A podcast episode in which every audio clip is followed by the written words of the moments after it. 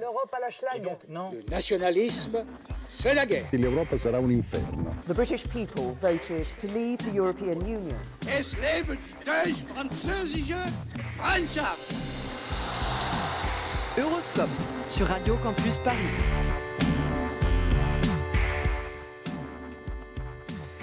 Bonsoir à toutes et à tous, bienvenue dans Euroscope, l'émission mensuelle de Radio Campus Paris qui vous parle de l'Europe, de ses pays, de son actu et de sa culture. Et après avoir savamment esquivé le sujet pendant une saison et trois épisodes, on s'attaque ce soir à l'épineux thème du Brexit qui semble s'être accéléré depuis que Boris Johnson a remporté haut la main les dernières élections législatives du 12 décembre dernier. Pour en parler, Catherine Mathieu, économiste au département analyse et prévision de l'Observatoire français des conjonctures économiques, sera à notre micro dans un instant. Et pour co-animer cette émission, j'accueille Antoine Guizioux. Salut Antoine. Salut Hugo. En deuxième partie d'émission, on aura le plaisir d'écouter nos chroniques comme d'habitude. Mais avant ça, tout de suite, tour d'horizon de l'actualité européenne de ces dernières semaines. Bien entendu, on peut sauter sur sa chaise comme un cabri en disant l'Europe, l'Europe, l'Europe. Euroscope sur Radio Campus Paris. Et un échec pour commencer ce journal. Dimanche dernier s'est achevée la 25e édition de la COP, la conférence sur le climat, sans véritable accord entre les États participants. Et le moins qu'on puisse dire, c'est que cette rencontre au sommet ne démarrait pas sous les meilleurs auspices, puisque la conférence devait initialement avoir lieu au Chili, mais s'est finalement tenue à Madrid en raison de la violente répression du mouvement social chilien par le président du pays, Sébastien Piñera. Le secrétaire général de l'ONU lui-même a qualifié cette COP25 d'occasion ratée, et pour cause, les plus gros émetteurs de gaz à effet de serre, comme la Chine, l'Inde, les États-Unis ou l'Australie, ont refusé tout accord d'ampleur pour respecter les objectifs de l'accord de Paris. Se pose donc la question de la pertinence de ces grands sommets qui se concluent souvent sur un maintien du statu quo avant la prochaine COP qui aura lieu à Glasgow en 2020. Sachant quand même que respecter l'objectif d'une augmentation de la température limitée à 1,5 degré, comme prévu dans l'accord de Paris de 2015, nécessiterait de diminuer de moitié nos émissions de gaz à effet de serre en 10 ans. Un radical changement de société donc. Écologie toujours avec la présentation par la Commission européenne de son Green Deal. Le 11 décembre dernier était présenté le plan de la nouvelle Commission européenne présidée par Ursula von der Leyen pour s'atteler à la transition écologique. Et l'objectif principal de ce plan est d'atteindre la neutralité carbone à l'horizon 2050, c'est-à-dire à ne plus émettre de CO2 et de gaz à effet de serre au-delà de ce que la Terre est susceptible d'absorber.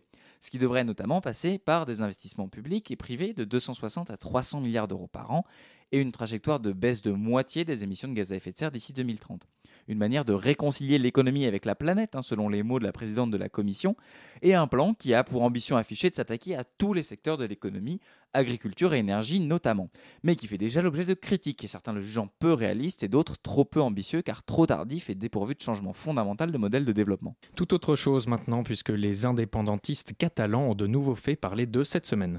Une bonne et une mauvaise nouvelle pour les séparatistes de Catalogne. La mauvaise pour commencer, le tribunal supérieur de justice de Catalogne a déchu de ses fonctions Kim Tora, le président régional, en raison de sa désobéissance à des injonctions émanant de la commission électorale qui lui avait notamment demandé de retirer des façades des bâtiments du gouvernement régional des insignes indépendantistes.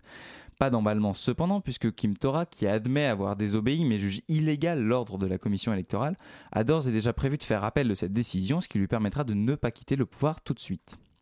Mais ce jeudi 19 décembre a également été marqué d'une petite victoire pour les indépendantistes catalans. Autre décision de justice et autre ambiance, puisque la Cour de justice de l'Union européenne a considéré dans une décision rendue ce jeudi que l'immunité parlementaire dont bénéficiaient les députés européens nouvellement élus faisait obstacle à ce qu'ils soient soumis à une mesure de détention provisoire. Ce qui fait les choux gras du nouvellement élu Oriol Runkeras, condamné, à, condamné pardon, à 13 ans de prison pour sédition et placé pour cela en détention provisoire.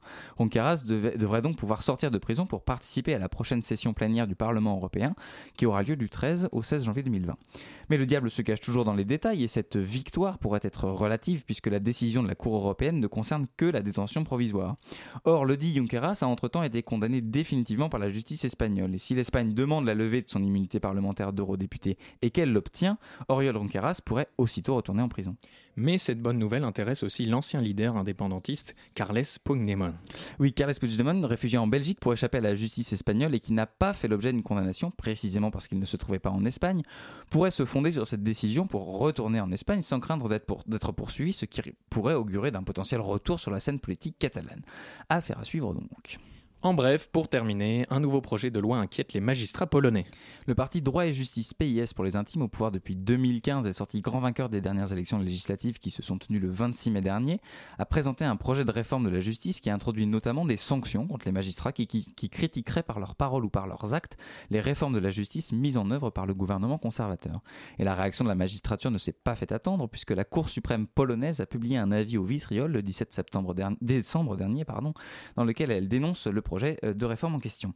La première présidente de la Cour suprême a elle-même diffusé un communiqué où elle affirme, je cite, Nous ne voulons pas vivre dans un État autoritaire. Rappelons pour conclure que la Pologne fait l'objet depuis 2018 d'une procédure enclenchée par l'Union européenne pour non-respect des principes de l'État de droit. Merci beaucoup Hugo pour ton journal. Vous écoutez toujours Horoscope sur Radio Campus Paris. On se retrouve dans un instant après une courte pause musicale.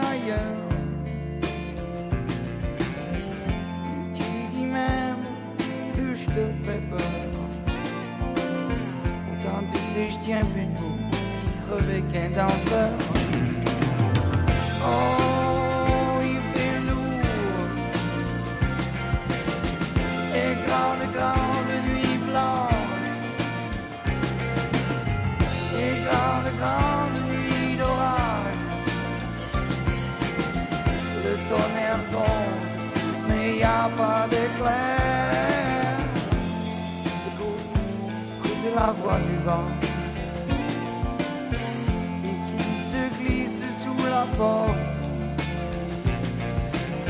Écoute, on va changer de lit, changer d'amour, changer de vie, changer de jour.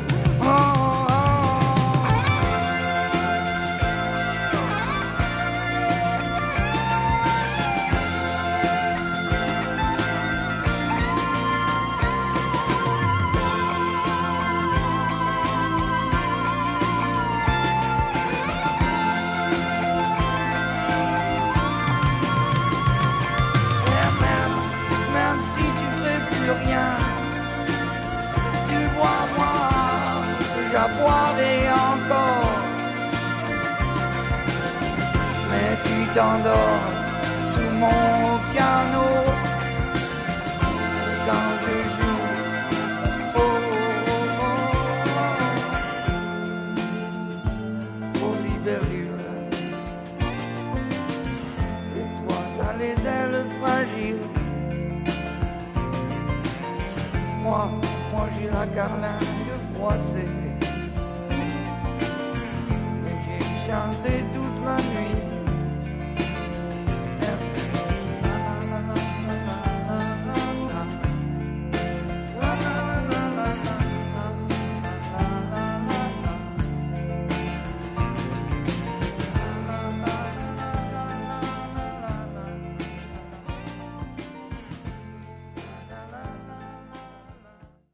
Charles-Élie Couture, Couture pardon, comme un avion sans aile, 20h10 sur Radio Campus Paris. Bien entendu, on peut sauter sur sa chaise comme un cabri en disant l'Europe, l'Europe, l'Europe. Horoscope sur Radio Campus Paris. Britain is a special country. We have so many great advantages. A parliamentary democracy where we resolve great issues about our future through peaceful debate. A great trading nation with our science and arts our engineering and our creativity respected the world over. And while we are not perfect, I do believe we can be a model of a multiracial, multi faith democracy where people can come and make a contribution and rise to the very highest that their talent allows. Although leaving Europe was not the path I recommended, I am the first to praise our incredible strengths. I've said before that Britain can survive outside the European Union, and indeed that we could find a way. Now the decision has been made to leave, we need to find the best way. David Cameron qui prononce son discours de démission à la suite du référendum sur le Brexit où il regrette que les Britanniques aient choisi de quitter l'Union européenne mais euh, où il accepte cette décision. Le 23 juin 2016, il y a près de trois ans et demi, donc les Britanniques décidaient de quitter l'Union européenne par référendum. Et après des négociations au forceps entre le Royaume-Uni et les 27, un accord a été trouvé par Theresa May, le successeur de David Cameron, mais a été rejeté à plusieurs reprises par les députés britanniques. Et son successeur, Boris Johnson, s'est lui aussi cassé les dents sur la Chambre des communes et sa majorité toute relative avant d'enfin réussir à convoquer des élections anticipées le 12 décembre dernier. Ces élections ont vu les conservateurs s'arroger une majorité absolue d'une ampleur jamais vue depuis Margaret Thatcher et à l'aune de ces résultats, le Brexit devrait encore au conditionnel, pouvoir avoir lieu d'ici au 31 janvier prochain. Et pour évoquer ce sujet et notamment ces enjeux économiques, nous recevons ce soir Catherine Mathieu, économiste à l'OFCE. Bonsoir. Bonsoir. En réalité, le Brexit, c'est un pari raté euh, de la part du Premier ministre de l'époque, David Cameron. En effet, lui-même n'était pas un grand, euh. Euh, au niveau de la campagne, effectivement, Cameron n'était pas crédible car il disait au peuple de rester dans l'Union européenne alors que lui-même l'avait beaucoup critiqué auparavant. En 2015, lors de la réélection de Cameron, a-t-on bien évalué tous les risques d'un potentiel Brexit? Alors je pense que oui, c'est-à-dire qu'il faut bien rappeler, me semble-t-il, que dès le début, dès que les Britanniques sont entrés dans la communauté économique européenne en 1973, ils ont été très critiques par rapport à la construction européenne, ils ont été réticents à aller vers une intégration économique, et lorsqu'un certain nombre de pays de l'Union européenne, en particulier la France, l'Allemagne et les premiers pays membres de l'Union européenne, dont l'Italie, la Belgique, le Luxembourg, les Pays-Bas, ont décidé d'aller euh, vers la création de la zone euro, donc vers une intégration économique poussée, l'abandon de la monnaie et le choix euh, d'avoir une monnaie unique, euh, le choix d'avoir une politique budgétaire qui soit aussi contrôlée par l'ensemble des pays de la zone euro, tous ces éléments ont déplu de façon générale aux Britanniques qui ne souhaitaient pas aller vers ce modèle d'Europe. Pour les Britanniques, du moins pour une majorité de Britanniques, euh, l'Union européenne, c'est d'abord un marché. Et c'est dans un marché unique qu'ils sont entrés, mais ils n'ont pas souhaité aller vers davantage d'intégration politique. Donc, ils ont souhaité garder la livre sterling en particulier. Et ils ont toujours obtenu des clauses leur permettant euh, d'éviter euh, de perdre en souveraineté en matière particulièrement euh, économique et politique. Et donc en fait, on avait euh, depuis 1974 euh, chez les Britanniques et en particulier chez les conservateurs, dont David Cameron était le leader lors du référendum, beaucoup de critiques. Les conservateurs eurosceptiques disaient non mais cette Europe, elle nous fait perdre notre souveraineté, cette Europe, c'est trop de bureaucratie, c'est trop de technocratie, il faut quitter l'Union européenne. Ce débat, il était là depuis longtemps à l'intérieur du Parti conservateur. Et donc, en fait, David Cameron n'avait, me semble-t-il, pas le choix que de faire un référendum. D'ailleurs, en 2010, quand il a mené la campagne des conservateurs, il a dit clairement au Parti conservateur, si nous gagnons les élections, nous les conservateurs, je m'engage à organiser un référendum sur l'appartenance à l'Union européenne pour enfin sortir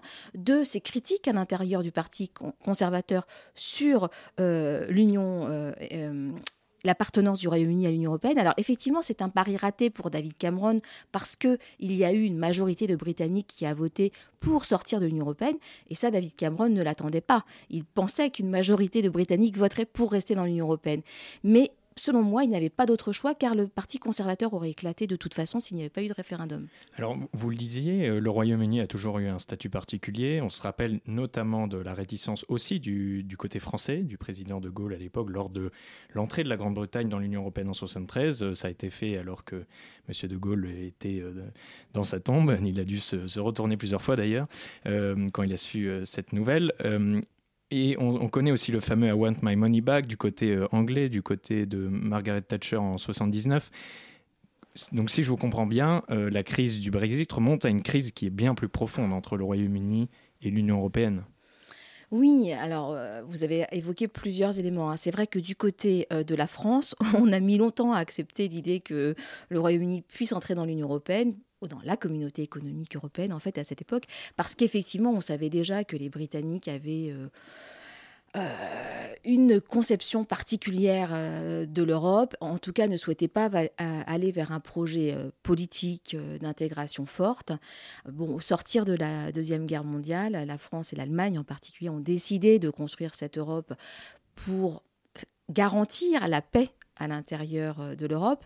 Du point de vue britannique, euh, l'histoire était différente. hein. Certes, les Britanniques étaient venus euh, au secours euh, de la France, mais les Britanniques n'ont pas été envahis par l'Allemagne. Les Britanniques sont fondamentalement des insulaires. Euh, Ils souhaitent garder leur indépendance. Et donc, tout ce projet d'intégration politique, euh, c'était pas du tout ce que souhaitaient les Britanniques. Il y a 50 ans, ça n'est pas ce qu'ils souhaitent en majorité aujourd'hui non plus, pour des raisons euh, différentes. hein. D'ailleurs, les Britanniques, certains ne souhaitent pas de l'intégration européenne, comme par exemple les conservateurs eurosceptiques, parce qu'ils pensent que l'Europe est trop contraignante. hein. Ça, c'est une partie euh, du vote en faveur du Brexit. Et puis aussi, d'autres Britanniques ne souhaitent pas de l'intégration européenne parce qu'ils trouvent que le modèle qui s'est construit à l'intérieur de, l'Europe est trop libéral. Donc il y a des oppositions au projet européen euh, du côté britannique qui sont là depuis longtemps, qui perdurent euh, pour des raisons euh, très différentes. Et donc en fait, ça a une certaine logique que les Britanniques aient finalement euh, décidé de faire un vote, un référendum pour dire s'ils souhaitaient rester dans l'Union européenne ou en sortir, parce que depuis qu'ils y sont, ils sont toujours, euh, toujours euh, critiques. Et donc ça me semble logique. Alors évidemment, euh, pour une partie euh, des, Britanniques quand même, et c'est ce que rappelait David Cameron dans le discours de l'émission euh, dont vous avez passé un extrait au début, au début de l'émission. le- les Britanniques ont été un modèle à l'intérieur de l'Europe aussi. hein. Il y a ce paradoxe, c'est-à-dire que ce sont les Britanniques qui ont poussé pour que l'Europe devienne un modèle libéral. Donc en fait, ce côté paradoxal des Britanniques, en disant d'un côté, euh, nous, on ne veut pas aller vers l'intégration européenne, mais en même temps, nous poussons pour que l'Europe soit un modèle libéral. Et d'ailleurs, euh, dans le projet d'accord que David Cameron avait signé, enfin, dans l'accord que David Cameron avait signé avec l'Union européenne avant le référendum, hein, son projet pour que le Royaume-Uni reste dans une union réformée à l'intérieur de l'Union européenne, il y avait deux éléments, euh, enfin plusieurs éléments, mais dont un élément important qui était que l'Union européenne continue à se libéraliser. C'était un élément euh, de l'accord. Et puis d'autres éléments euh, qui étaient importants et qui ont beaucoup joué dans le vote, qui étaient que les Britanniques reprennent le contrôle, ce que les Brexiteurs ont répété tout au long de la campagne, effectivement, le take back control, en particulier sur la question euh, de, des mouvements de population, donc de l'arrivée des travailleurs en, précisément de l'Union européenne au Royaume-Uni, euh, le contrôle, de reprendre le contrôle sur la justice, ne plus être soumis au contrôle de la Cour de justice européenne et euh, reprendre sa souveraineté complète. Mais du coup, si on, si on vous écoute, on a l'impression que c'était un choix qui a été motivé par des raisons économiques, euh, plus que par des raisons politiques, puisque s'ils ne voulaient pas d'intégration politique, c'était bien qu'ils y avaient pressenti un intérêt euh, d'un point de vue économique. Est-ce que au final, avec le recul, c'était un choix pertinent euh, économiquement de rejoindre la communauté européenne pour les Britanniques? Est-ce que au final, ça a été économiquement euh, euh, intéressant? Parce que l'argument euh, des, euh, des Brexiteurs, c'était aussi de dire que euh, le Royaume-Uni perdait de l'argent en étant dans l'Union européenne, puisqu'il était un, contributeur net et qu'il donnait plus d'argent qu'il n'en recevait. C'était l'argument euh, des Brexiteurs. Est-ce que économiquement, c'était un choix euh, pertinent pour le Royaume-Uni de rentrer dans l'Union européenne? Je pense que oui, parce que même si je me place du point de vue euh, des Brexiteurs, euh, l'avantage pour le Royaume-Uni d'entrer dans la communauté économique européenne, c'était d'avoir un accès au grand marché européen sans barrière douanière. Et donc ça, y compris pour les Brexiteurs, au- aujourd'hui, représentés par le Premier ministre euh, Boris Johnson, il y a le souhait d'avoir un accord de libre-échange avec l'Union européenne, ce qui était permis par l'adhésion au marché, euh, à- pardon, à la communauté économique européenne. Donc, euh, il y a eu des avantages pour le Royaume-Uni à entrer dans la communauté o- économique européenne, donc pouvoir échanger librement avec euh, les autres pays de l'Union européenne. L'argument budgétaire, effectivement, a été amené de façon très forte par Margaret Thatcher avec son fameux I want my money back, je veux récupérer mon argent. Alors on peut rappeler quand même que bon, le budget, la contribution euh, des Britanniques au budget européen, c'est à peu près en termes nets aujourd'hui 0,5% du produit intérieur brut britannique. Ça n'est pas énorme, mais euh, effectivement, euh, les Britanniques mais et aussi, cette contribution n'est que de 0,5% parce que justement, Margaret Thatcher a obtenu un rabais. Mais malgré tout, euh, les Britanniques sont des contributeurs nets au budget européen, ce qui est normal puisque le principe du budget européen, c'est que les pays les plus riches contribuent pour aider euh, à l'augmentation euh, du niveau de vie des pays les plus pauvres. Et effectivement, euh, les Britanniques se sont toujours opposés, enfin, de façon générale, à cette contribution au budget européen, comme ils s'opposent de façon générale au fait d'être solidaires de ce qui se passe dans l'Union européenne. En fait, pour eux, si je schématise, mais c'est quand même, je pense, à peu près ça l'histoire, c'est on fait partie d'un grand marché, mais ensuite, chacun euh, s'occupe de ses finances, chacun s'occupe de sa protection sociale, chacun s'occupe de ses réglementations, et on n'entre pas du tout dans une logique euh, de solidarité.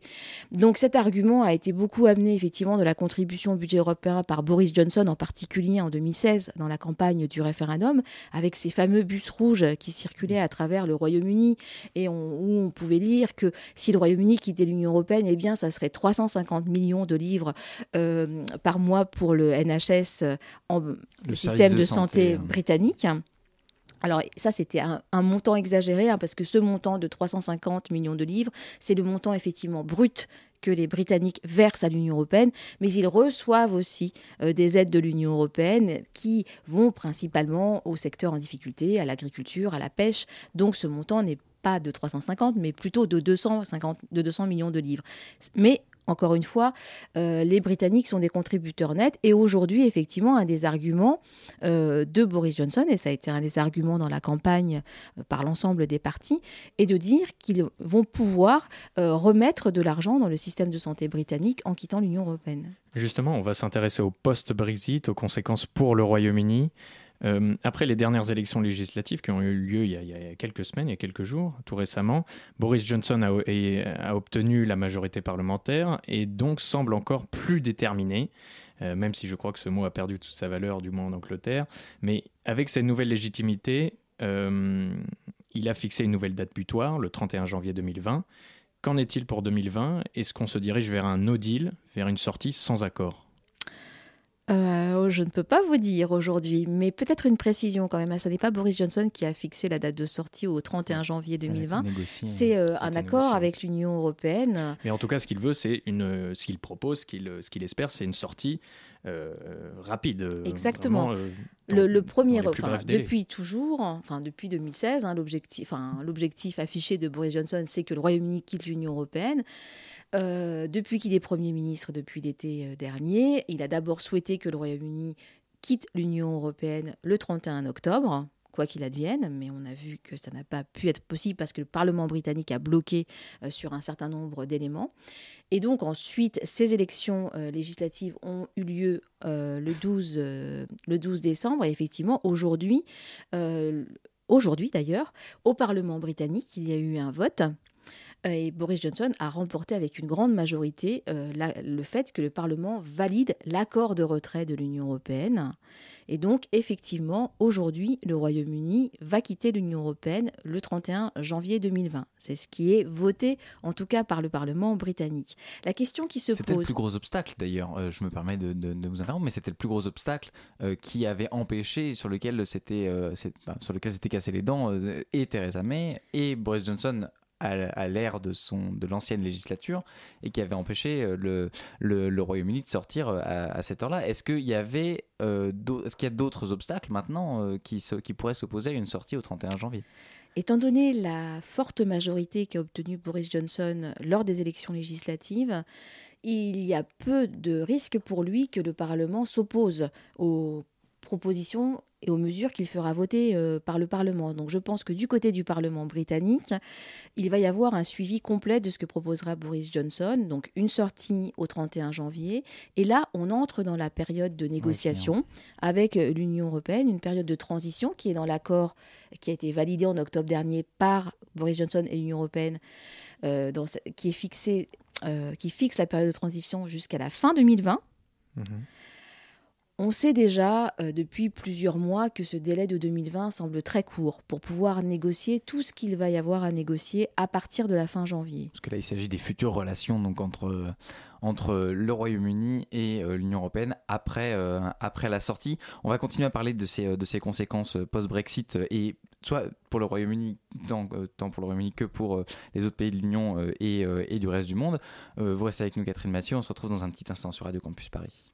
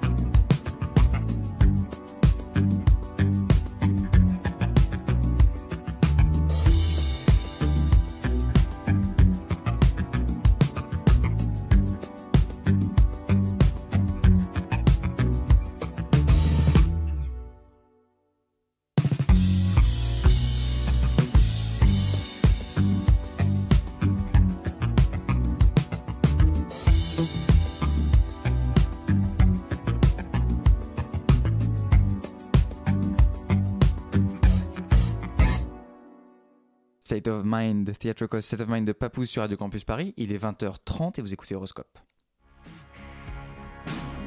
Euroscope sur Radio Campus Paris. Catherine Mathieu, vous êtes toujours avec nous sur Horoscope euh, sur Radio Campus Paris.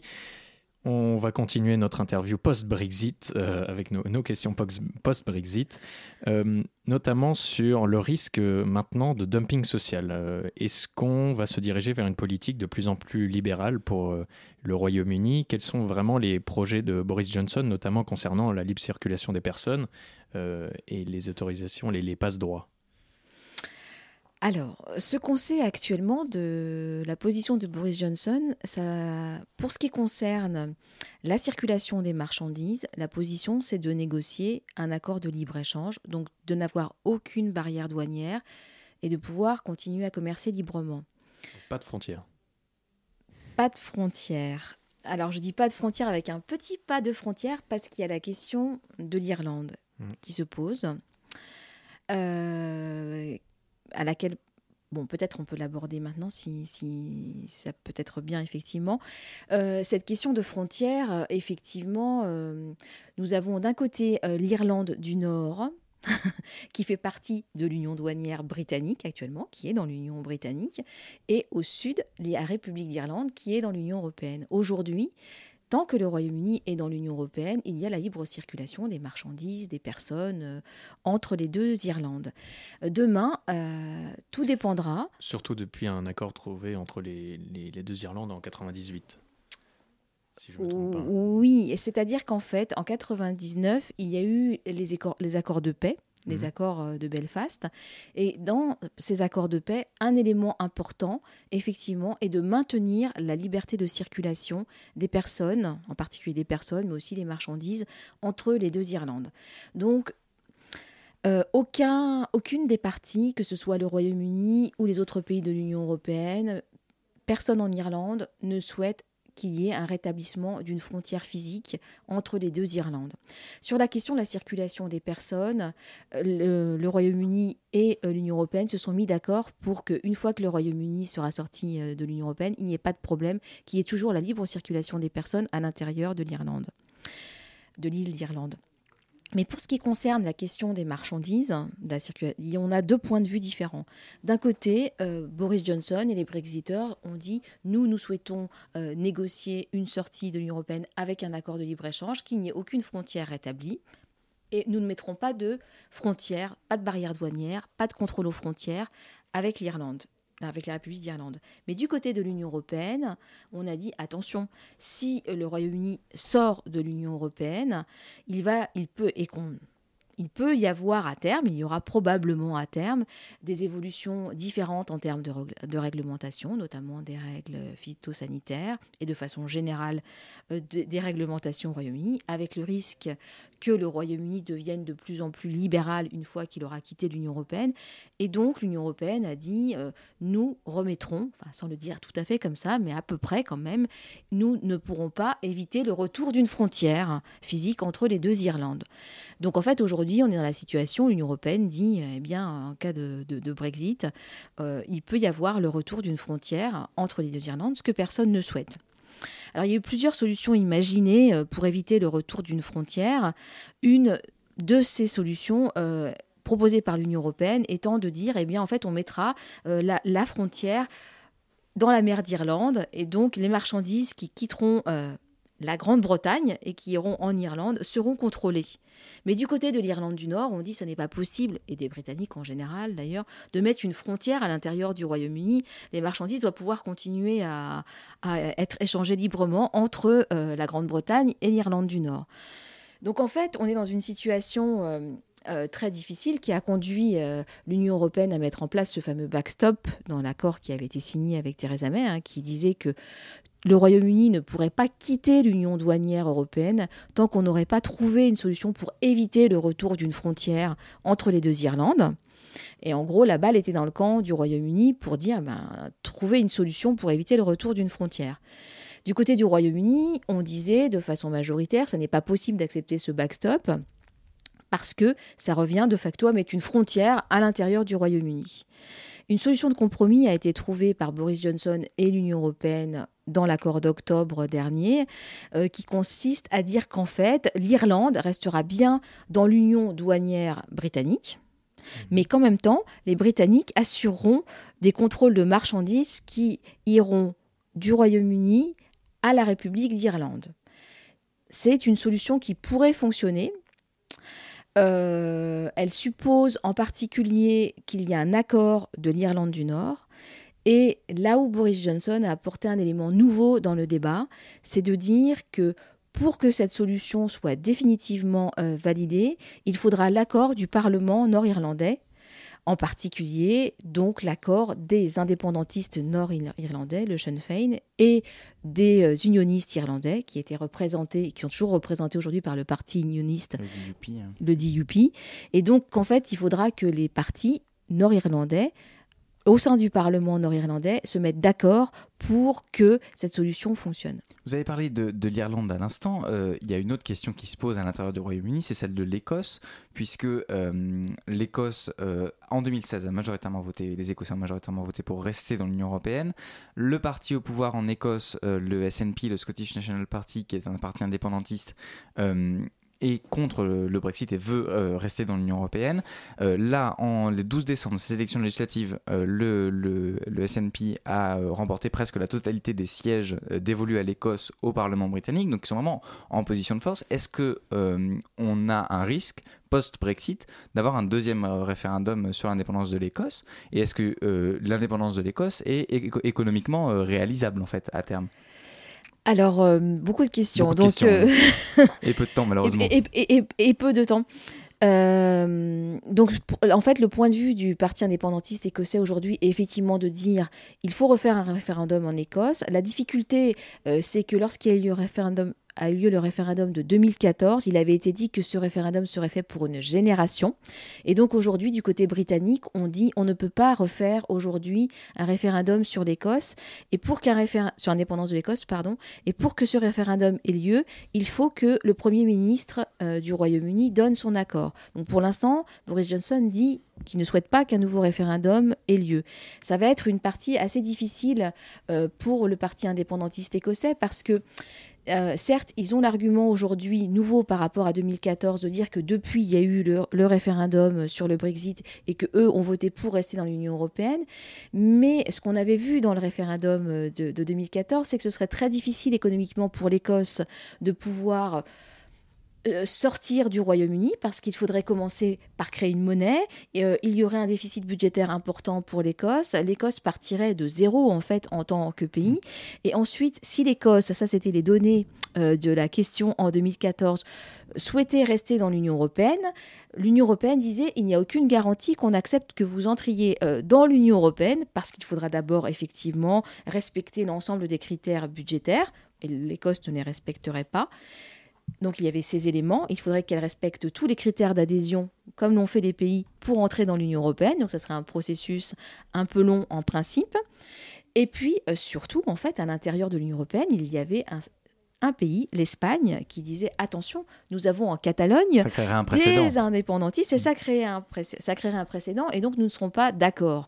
Et donc en fait, du côté de l'Union européenne, on avait dit à l'Écosse, ça sera très difficile pour vous euh, d'entrer dans l'Union européenne si vous décidez de quitter le Royaume-Uni.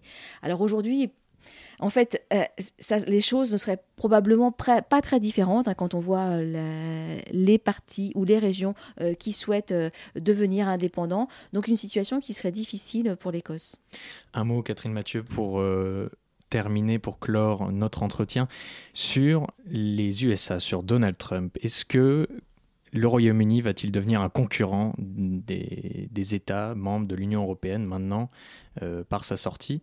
Est-ce que Donald Trump euh, se frotte-t-il les mains parce qu'il avait espéré ce scénario euh, depuis le début Ben, pour Donald Trump, euh, c'est une bonne affaire, la division de l'Europe. hein. C'est, effectivement quelque chose euh, qu'il ne peut euh, que, souhaiter. Et puis, comme Boris Johnson déroule un scénario très libéral pour le Royaume-Uni, c'est aussi bien dans la perspective des Américains, la possibilité de conclure un accord de libre-échange qui pourrait être étendu à de nombreux secteurs, dont le secteur de la santé. Et donc, au Royaume-Uni, dans la campagne du côté des travaillistes, on a beaucoup mis en garde sur le fait que si Boris Johnson était élu, le service de santé britannique, qui est actuellement un service public, pourrait être progressivement privatisé, que les prix des médicaments augmenteraient, que voilà, on irait vers un autre modèle britannique. Et je pense qu'effectivement, du côté de Boris Johnson, un modèle plus libéral serait quelque chose de souhaité. Et je Peut-être avant la fin de l'interview, je me rends compte que je n'ai pas répondu à votre question sur euh, la politique migratoire. Un souhait le souhait clair de Boris Johnson et des conservateurs, c'est de mettre en place un système à points de type australien et euh, d'accueillir les immigrés qui souhaitent travailler au Royaume-Uni en fonction de leur niveau de qualification et des besoins de l'économie et de ne faire aucune différence entre les pays de l'Union européenne et les autres pays. C'est un élément euh, clair dans le programme des conservateurs.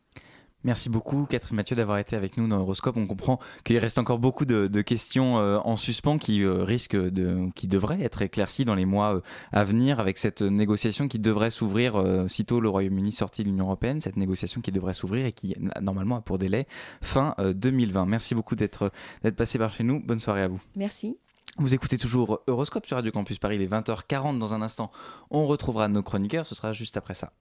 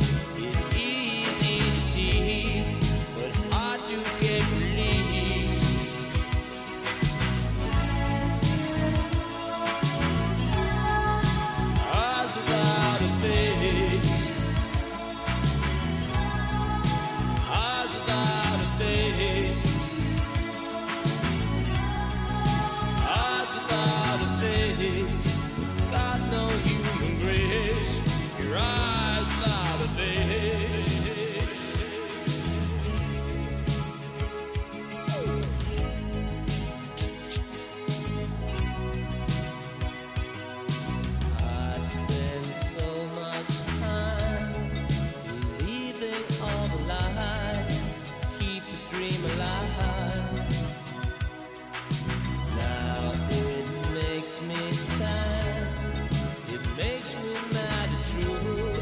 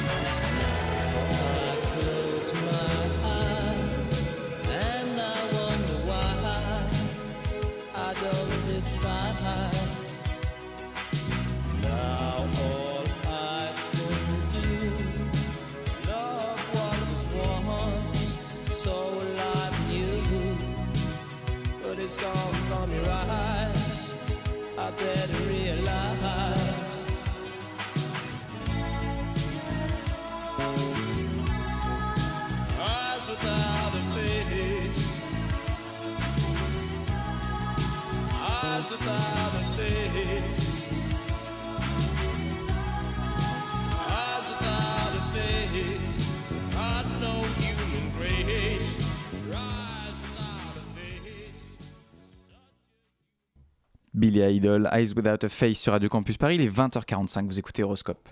Bien entendu, on peut sauter sur sa chaise comme un cabri en disant l'Europe, l'Europe, l'Europe.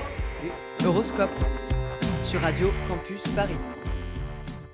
Deuxième partie, partie de chronique sur euh, Radio Campus Paris euh, dans Euroscope et on commence euh, par toi Perrine, bonsoir. Bonsoir. Ce soir on parle de cinéma comme d'habitude, chronique cinéma. De, de chronique cinéma spéciale euh, ambiance Spécial de Noël. Noël. Ben, tout à fait, quand même. On est le 20 décembre, c'est important de le rappeler. Alors, si, pour quand même rester dans la thématique du Brexit, si film de Noël ne rime a priori pas vraiment avec Brexit, le film Last Christmas, écrit par Emma Thompson et sorti fin novembre, échappe en partie aux clichés du genre en parvenant à concilier sous-texte politique, voire même féministe, avec les attendus du film sympatoche peuplé de lutins, d'altruisme, de chansons de Noël et de romances. On en écoute la bande-annonce. Here we are. Is this the bit where you murder me? So what is it that you do? I sing. Oh, it's amazing. Anyway, boring, boring, boring. I'm not bored. You are so strange. Where are you going? Why there? Well, you're not homeless. No, I volunteer here. Why didn't you just get Saint tattooed on your forehead? You were great at your job when you started, but now it's like you don't care anymore.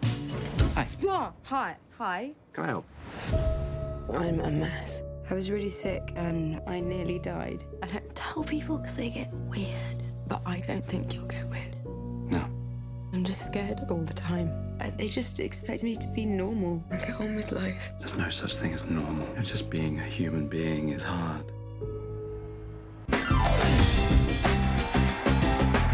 I've been volunteering at the shelter. Seriously? That sounds like a healthy choice. What's wrong with you? I've been trying to find you, but you keep disappearing. And then when I do bump into you, accidentally, I might add. It wasn't accidental.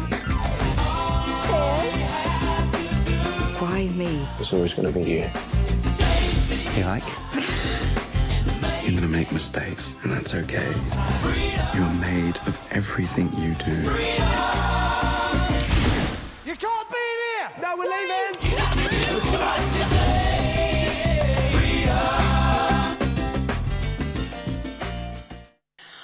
On suit donc Kate, Emilia Clarke, une jeune femme assez borderline, non pas parce que comme moi elle est fan de George Michael et travaille dans une boutique de Noël très kitsch à Londres, mais parce qu'elle a subi une grave opération du cœur qui a bouleversé tous ses repères. Elle se galère pas mal jusqu'à ce qu'elle rencontre Tom, Henry Golding, incarnation parfaite du genre idéal. Et le Brexit dans tout ça? Alors euh, oui, même si ça peut paraître surprenant, là où Last Christmas se distingue des films de Noël qui se caractérisent souvent, désolé Lucie, par une accumulation dégoulinante de bons sentiments et d'hypocrisie sociale, Mais non, c'est n'importe quoi. c'est parce qu'il ose aborder des sujets un peu touchy comme le Brexit. La famille de l'héroïne est en effet une famille d'immigrés qui a fui l'ex-Yougoslavie à la fin des années 90. Si Kate est parfaitement intégrée à la société britannique, sa mère, qu'incarne Emma Thompson, l'est nettement moins et s'inquiète beaucoup du Brexit. Une séquence du film dans un bus illustre la xénophobie ambiante et la mère de Kate s'en prend elle-même à d'autres étrangers qu'elle estime responsables de cette menace du Brexit et de la xénophobie qui l'accompagne.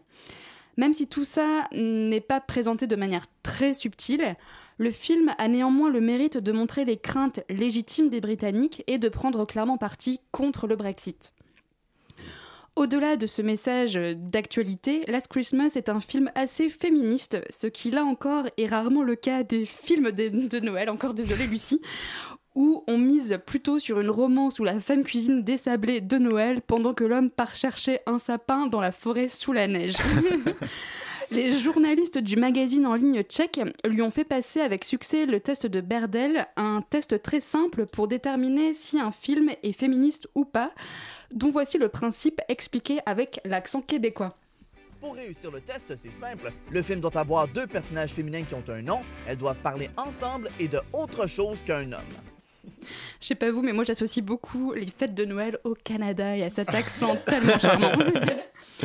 Alors ça peut paraître très simple, mais les films qui réussissent, qui réussissent ce test sont en réalité beaucoup moins nombreux que ce qu'on pense. Vous le constaterez vous-même peut-être avec le nouveau Star Wars. Last Christmas met en scène six femmes dont on connaît le nom, qui parlent ensemble et qui parlent de leur travail, de leurs difficultés et de leurs projets. Alors évidemment, le happy end est de rigueur, mais pas sous la forme attendue, suspense, suspense. Et oui, suspense, puisqu'il faut aller voir le film. Alors, tout ça en fait donc un film bien plus recommandable que toutes les comédies diffusées sur Netflix, encore désolée Lucie, sans avoir à renoncer pour autant à cet échappatoire, à cette bulle réconfortante de kitsch, de douceur et de cœur cœur love qu'on aime toujours un peu en cachette dans les films de Noël. Merci Perrine pour cette chronique. Évidemment, allez voir ce film Last Christmas qui n'a pas l'air d'être un film de Noël comme les autres. Vous l'aurez compris. On va maintenant passer à Niklas qui ne peut malheureusement pas être avec nous aujourd'hui puisqu'il est quelque part entre l'Allemagne, l'Autriche et la Hongrie et profite donc en ce moment, euh, en ce moment même, des avantages de l'Europe avec une chronique euh, chronologique. Après de milliers d'émissions de notre confrère Daniel Desesquelles sur le Brexit, un autre millier d'une, et de tant de bouquins, on ne sait toujours pas quand cette histoire va finir. Pour rappel, c'est le 23 juin 2016 que les Britanniques se décident de quitter l'Union européenne. Et depuis, on a vu deux premiers ministres chelous. Après l'initiateur du malheur, David Cameron, lui est tombé dans les pommes. Theresa May prend le relais juste quelques jours après que la France fond en larmes à cause du Portugal. Avec Eder qui fait du mal à la défense française. Eder fait beaucoup de mal. Enchaîné la frappe et- et il marque, c'est l'ouverture du score. Le Portugal grâce à Eder mène à 1-0. Moi, pour le coup, je finissais un stage à Bordeaux pour ensuite redoubler ma L1 à Strasbourg et ensuite le traité de libre-échange entre le Canada et l'Europe est signé. Et en plus, l'Autriche obtient leur premier président écolo. En 2017, je déménage pour un stage à Paris j'observe de tout près la montée de Manu, euh, pardon, euh, enfin, de Monsieur le Président. Et les Catalans veulent l'indépendance, grande crise d'État en Espagne et crise du patriarcat. MeToo émerge. Et moi, j'en ai marre de la France, enfin, de ces facs, et je me barre à Berlin.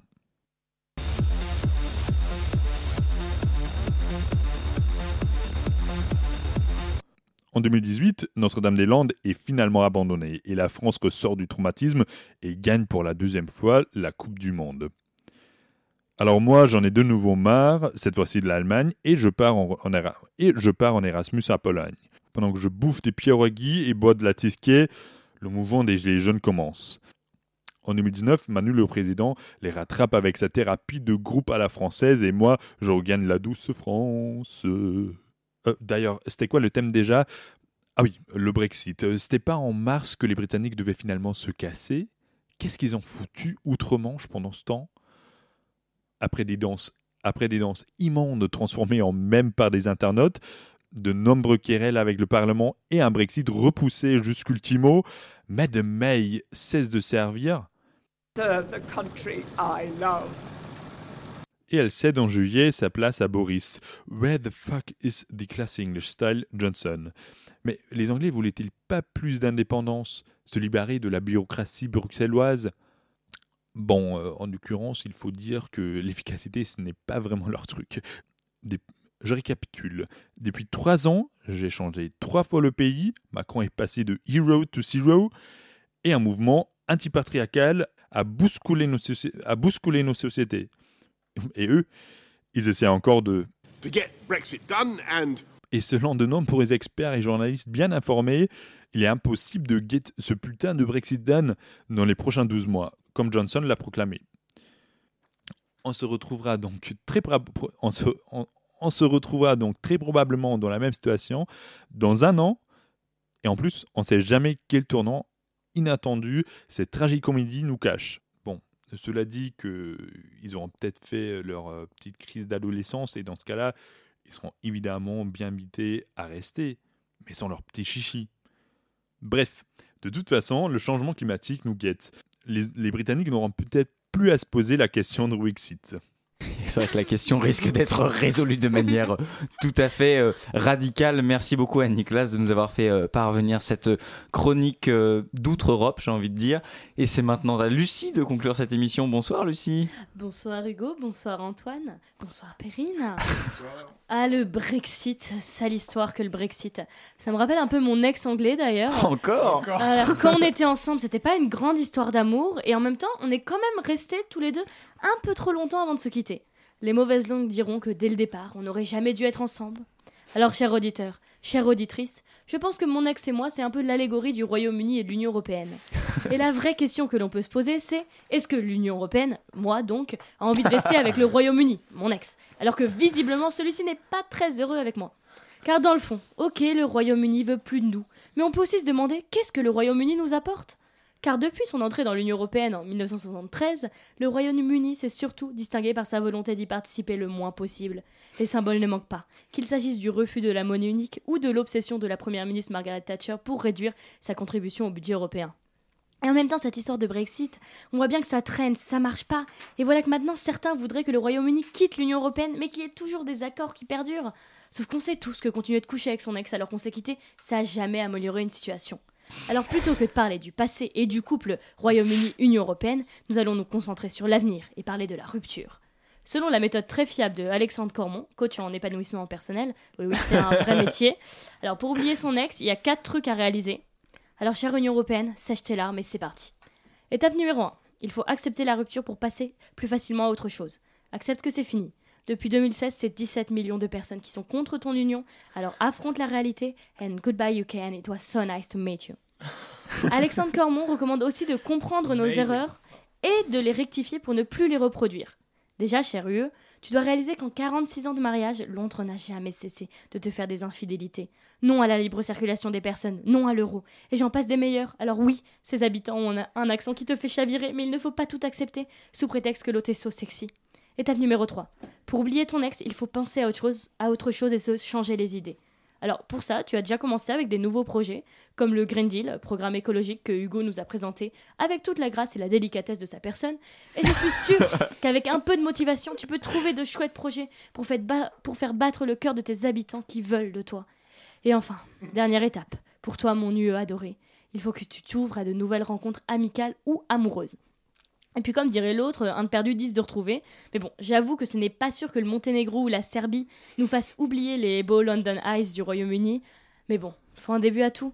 Et tu peux te concentrer sur ce que tu as aussi, comme les pays qui veulent vraiment être avec toi? Ça va aller, ma petite union. Car beaucoup de personnes croient encore en toi. Mais bon, comme disait l'écrivain Fernand Ouellet, attendre, c'est déjà vivre une rupture. Et quelque chose me dit qu'on n'a pas fini d'attendre en ce qui concerne l'Union européenne. Bravo d'avoir euh, réussi l'exploit de citer un coach en développement personnel et un écrivain. On salue euh, Alexandre Cormon qui euh, devrait peut-être sous peu se faire embaucher comme consultant par la Commission européenne pour régler ses petits problèmes de divorce. Merci beaucoup Lucie, merci beaucoup à tous pour ce numéro d'Horoscope. Ainsi s'achève Horoscope. Avant de se quitter, un grand merci à notre invitée Catherine Mathieu ainsi qu'à toute l'équipe de cette émission. Donc Antoine Guizou à la co-animation, Léonard Goria à la réalisation et nos chroniqueurs du soir, Lucie Brianceau, Perrine Val et Niklas Munch. Si vous avez loupé notre émission, comme d'habitude, pas de panique. Euh, Vous pouvez nous retrouver en podcast sur le site de Radio Campus Paris ou sur la page Facebook de l'émission Horoscope. Dans un tout petit instant, l'émission La Souterraine sur Radio Campus Paris. Restez à l'écoute. Nous, on se retrouve dans un mois pour un nouveau numéro. Ciao. Ciao.